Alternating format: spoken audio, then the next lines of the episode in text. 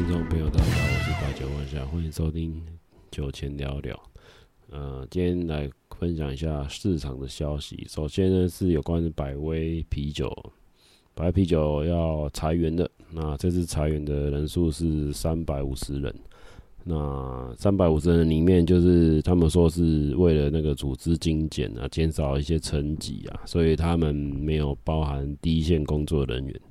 呃，言下之意就是中高阶层行销那些人员啊，那也有一部分应该是之前那个变性人广告害他们整个业绩掉的非常差，然后这个淡味啤酒 Bud Light，然后被抵制，抵制到爆，嗯，从五月到现在一直一直一蹶不振，对，那。那公呃百威就是说没有把那个啤酒厂跟仓库还有司机啊现场销售人员都没有没有裁员的，嗯，基层员工没有被裁员。那三百五十人应该是占他们的一万九千人里面的不到百分之二，所以百威这次裁员是精简性的裁员。好，那再就是他们的。也也有此一说，反正就是针对他们的那时候五月份的一个品牌落赛，导致到现在，因为他们的美国当地呃右派的势力还真的蛮蛮强大，对右派抵制，让你抵制到整个不要不要的。嘿，那刚好就是在目前呢、他们的百威的股价来到了五十八点八六元。对，目前来说，可能是因为以裁员吧，裁员的方式来减少支出啊，减少一些支出，那算是有点反应力多，嗯，好，那再来，其实百威目目前来说，在台湾的表现是算，我可以说是算非常好啊，以目前的年轻人这一代，二十几岁开头，二十、十九、二十。啊，十八、十九、二十到二五的市场都是百威，就是淡味啤，什么金尊、百威金尊啊，那这个，就不是他们之前的行销力度算强了，之前那一波行销力度很强，那导致这些喝的人就固定固定这几个口味在喝，那不然就是 Kirin 吧。可是目前我看到一个现象是，Kirin 吧喝的人流比较少了，对，这是蛮值得欣慰的。不晓得是因为本节目一直在宣称的关系啊，所以现在大家嘴巴都很都很利哦，对，就知道是哪里做的啤酒，尽量不要喝，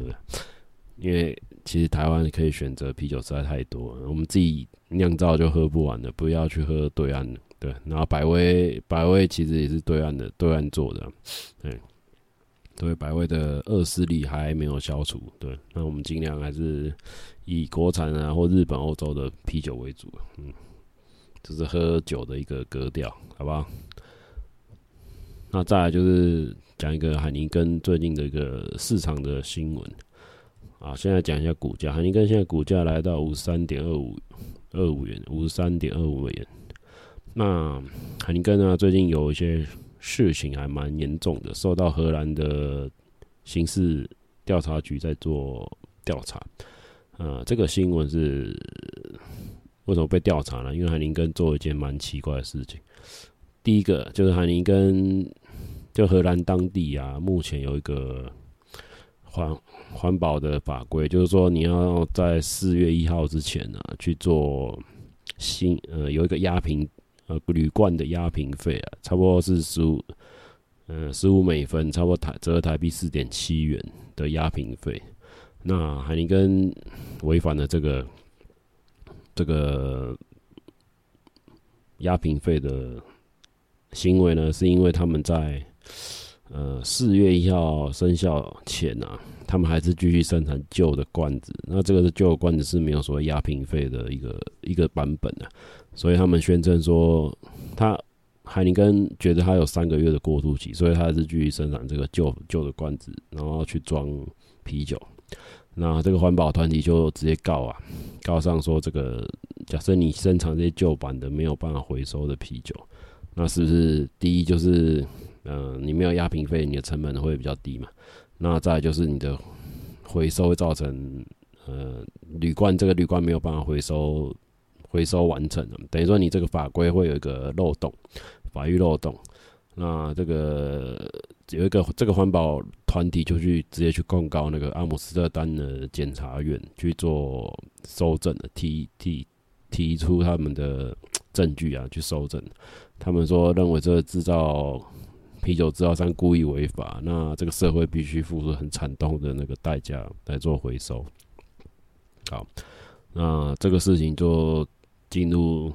荷兰当地的一个司法制度了。那其实这个这个事件到现在四月一号三个月嘛，所以七月对，所以他们有整整整三个月的期间都还在生产旧版本的没有办法回收的铝罐。好，所以这个新闻我觉得荷兰当地的环保应该落后台湾二三十年了。对，台湾其实回收铝罐这些，其实你不用。不用去压瓶费，他们都会去主动回收啊。对，所以台湾回收这一块真的做得非常的完善，真的是哦。我们不不得不会有台湾的环保政策，就是回收到一个没有垃圾可以烧。嗯，因为之前小弟本人有参与一些环保的一些工作，大家知道现在垃圾场啊是真已经有一段时间没有没有。上新闻说有所谓“垃圾大战”，就是说垃圾没有地方烧。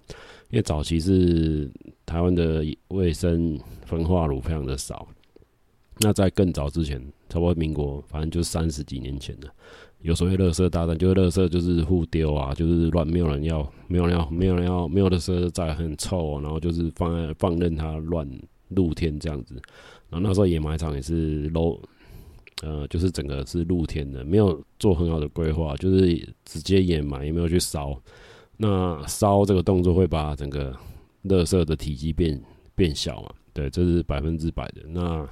要怎么样烧到让它没有臭味？这是一个学问，对。所以这是一个很高，算是一个算是高端技术啊，就是让你烧起来没有臭味，焚化炉没有臭味又没有烟。这个部分，台湾在焚化炉这块领域。琢磨的非常的多，对，就是很多呃大学教授啊等等，就是技术方面是很成熟了。对，那目前来说，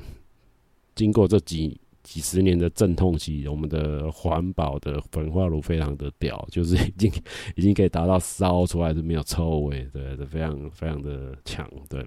所以现在已经很少听说垃圾，现在是倒过来是垃圾资源回收能力不够，你要去分类。然后去做回收，回收这个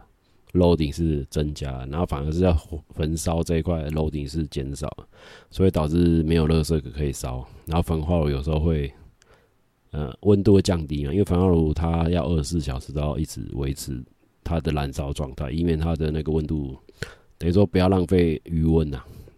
不要浪费它的燃料，因为你要重点焚化炉要耗蛮多燃料，就是要。尽量让它维持可以做二十四小时运作这样子。好，好，这个扯远了。那我回到回到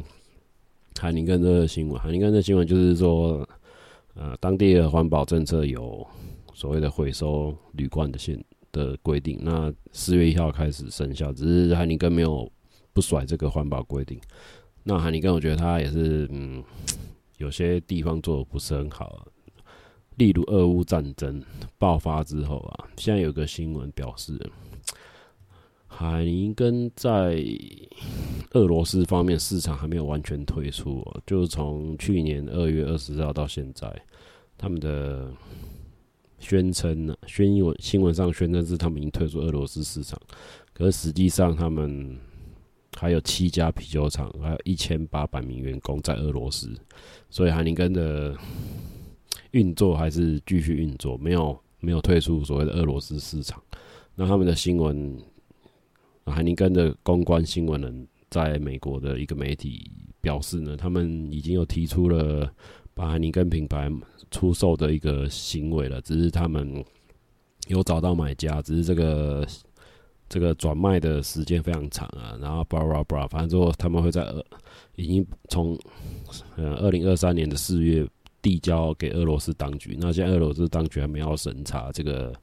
买卖买卖的，就是什么抛售案，对，就是销售，把这个公司转让给当地俄罗斯的商人这样子。好，所以这个海尼根的行为呢，我觉得嗯，非常的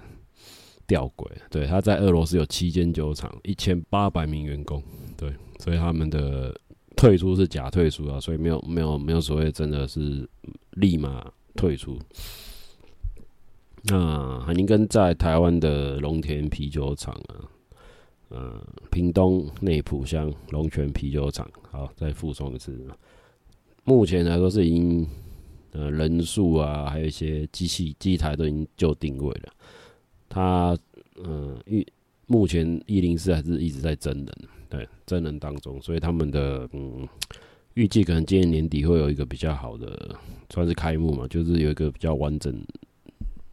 完整的海宁跟台湾酒厂这样，好了，这个、其实海宁跟在台湾的投资一直在他们财报上没有做任何的显示，对，所以他们的我不知道，可能台湾市场太小了吧？对，在海尼根的 财报上是完全不会跑出来的。好，然后呢，我们回头再讲蒂亚吉欧，蒂亚吉欧现在目前的股价是来到了。一百七十七点零五美元，一百七十七点零五美元。那蒂亚吉欧目前来说，它的财报啊，嗯，看起来是算是上半年财报预测是算不错，呃，低消费行为不断增长，还有高端的产品有强劲的趋势。等于说，他们帝亚吉欧在预计在八月一号公布他们的业绩啊，嗯。所以，这市场行情看起来是，嗯、景气复苏的市场。呃，帝亚吉欧这边都有抓到，因为帝亚吉欧它威士忌，高端威士忌，然后一些比较低端酒吧的，啊、呃，低端的一些消费性的低价位的产品都都有这样。那唯一帝亚吉欧比较担心的是，所谓的玻璃海运运输成本一直上涨，导致通货膨胀。对他们的公司的算是一个不利因素了，所以导致他们的成本有增加趋势。好，所以这也这也证实我之前讲的，就是玻璃铝罐啊，还有那些运输成本，目前是在走一个上涨的趋势啊。对，因为俄乌战争关系等等，所以目前来说，啊，整个包装包材的部分没有办法做降价。对，所以我们的饮料啊，那些包材其实都是价格是往上上涨的。嗯，那再来就是帝亚吉欧目前他们针对高端产品的努力啊，做了非常多的一些、嗯、一些促销活动啊。对，所以你看新义区那个之前在做黑牌的一个那个行销行销力度，就知道他们还是针对他们的最拿手的黑牌做。做基酒的一个基础酒的一个推广，这样子做调酒的推广。还有呢，就是他们的部分呢、啊，二零预计二零二三年的财报在做亚太地区、拉丁美洲了，呃，加勒比海地区、非洲都有都有明显的增长，所以预期这几个地区都有带来非常可观的营收。因为帝亚吉欧一直深受通货膨胀的影响，所以他们公司营运成本是蛮高的。他们的他们说商品的成本上升，尤其是塔塔基拉，塔基拉可能一些原物料成本一直提高，所以导致他们的制这支酒制酒的一个成本也增加。好，因为海宁根的大部分销售是以国际业务为主的，他们的内需市场反而还好。就是帝亚吉欧集团针对他们的数呃当地英国当地的集团。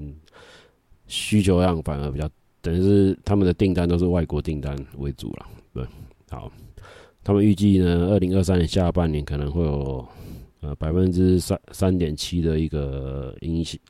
呃，因成本的增加这样子，百分之三点七成本增加，这是他们的预期。好，那帝亚吉欧的新闻，还有第二个新闻，就是帝亚吉欧在七月份啊有一个。创投就是他们针对纸包装，就是取代玻璃瓶，他们去投资一间公司，呃，这间公司的技术可以做到纸纸瓶子，然后完全纸瓶子的品质，然后去做装威士忌。那他们的融资倒是大概是两千万到两千五百万英镑这样子。对，第二就要做一个龙头的示范啊，对他们预计在。呃，他们目标是有每年可以生产一千两百五十万个纸瓶子，对，纸瓶子啊，这个技术可能他们前几年都有在做测试啊，他们是希望在二零二八年可以做完整的一个实现，这样，因为之之后所谓减减费、减减费、减排啊，碳碳排放的要求，所以他们二零二三年要达到碳排放目标。好，所以帝亚吉欧这间公司很猛，就开始在搞一个纸瓶子，对，让你的第一不会打破嘛，第二它可以回收嘛，所以呢，纸的部分目前来说，嗯，相对是不是有比较便宜的趋势？因为你用到纸类啊，是不是也是要砍树？所以这我觉得不一定，不一定环保。嘿，你要砍树要原建要干净的木木浆、纸浆。这个都是蛮也是蛮破坏环境的东西，对，不一定是呃，反正挖东墙补西墙，对，你为了减碳去把看起来可以回收的东西又去，反正就去跟我之前讲挖东墙补西墙，好了，这是他们所谓的革新的技术。好，那第二就做这个部分技术包装材的一个算是类似产业升级啊，因为其实你饮料啊。饮料的市场目前来说，运输嘛、包装嘛、行销，还有消费者最后拿到的东西会不会变质？啊这一连串的行为啊，都是非常的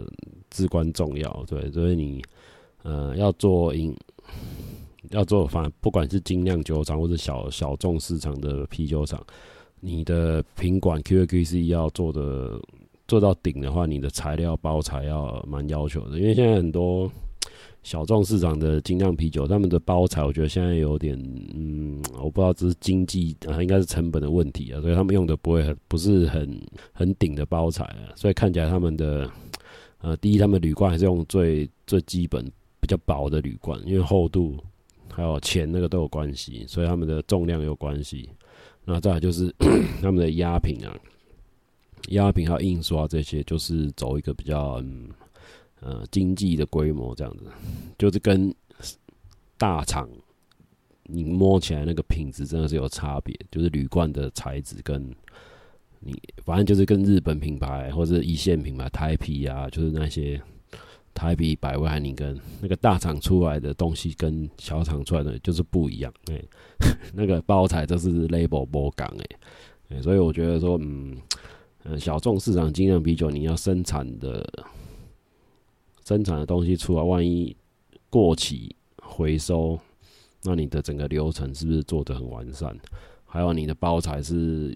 在运送过程当中是不是会变质，导致你的精酿啤酒的口味变掉？这样子，对，因为目前来说还是用他们的标准的贺贺原品嘛，用小的标准贺原品三百三十 ml 贺贺原品在做做销售。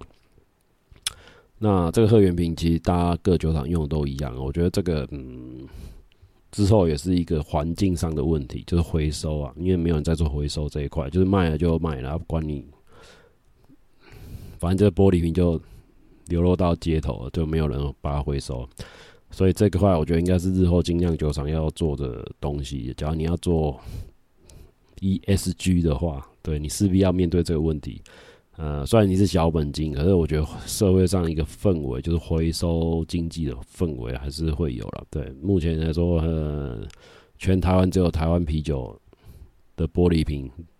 公司自己花钱在回收，然后每每年可能花个快几亿吧，差不多三到四亿做回收啊。所以这个 这个不是一般的精酿酒厂搞得出来的，可能一般。精量就在一年的营收搞不好也才一两亿，对，你一两亿营收，你要你要你为了要回收，搞不好要花个三五千万或是六千万去做回收，这个我觉得它成本蛮高的。光光是回收这块，我觉得这个也是一个市场啊。看是之后有那个环保公司出来整合整合这些小众市场的玻璃瓶来做回收，这是一个市场。呃，或者或许。精酿啤酒这些小众市场啤酒的人出来集资搞一间回收公司，也是一个方向。对，目前来说，我觉得这一块是台湾没有被重视的，所以我觉得环境上问题还是要要嗯、可以做发展的。对，毕竟玻璃瓶回收对你们的成本虽然是增加，可是在企业的形象是有提升的。对，那为什么？第一就是你一个玻璃瓶啊，你出去，呃，要回收进来，你要花更多的成本去做第一清洗嘛，然后第二物流，啊，哦，颠倒来讲，呃，第一物流，第二清洗，清洗完之后还要做一些 QA QC，就是汰汰换不良品的动作，光这一块就是需要大量的人工。目前来说啦。除非你是买到德国的那个回收机器，那其实台湾做玻璃瓶回收没有像国外那么标准化、自动化，因为德呃德国的呃第一他们的呃商家会加入一个联盟，那这个联盟会发一个类似 QR code 或是什么东西，你可以参加这个回收联盟的话，你就你的产品就可以做。他们的机器就可以帮你回收，这样子就是有一个组织啊，组织在运作。那台湾就是目前没有这个东西，没有，哎，所以台湾的精酿界的部分还是发展的环保回收玻璃瓶这块是没有这样子。那铝罐的话是还好，因为铝罐很多，呃，一般一般那个基。基层的回收业者会做帮你回收，所以铝罐是有价钱的，对，所以这部分还不担心这样子。好，那接下来啊，讲一个呃预告吧，算是预告吗？哎，也没有预告，就是呃八月份最期待的贡寮海湾音乐季要回来了。目前我会去两天呐，哎，就我会住在那边的，因为那个距离算离。算是离台北有点有点距离，对，坐火车蛮要一点时间，然后要可能会喝醉啊，所以就选择住在贡寮那边的民宿。那到时候可能会不知道会不会开直播了，反正就是可能喝到一个烂醉，然后再跟大家分享一下，呃，这届贡寮海湾季有什么好玩的摊位这样子。好，以上就到这样，拜拜。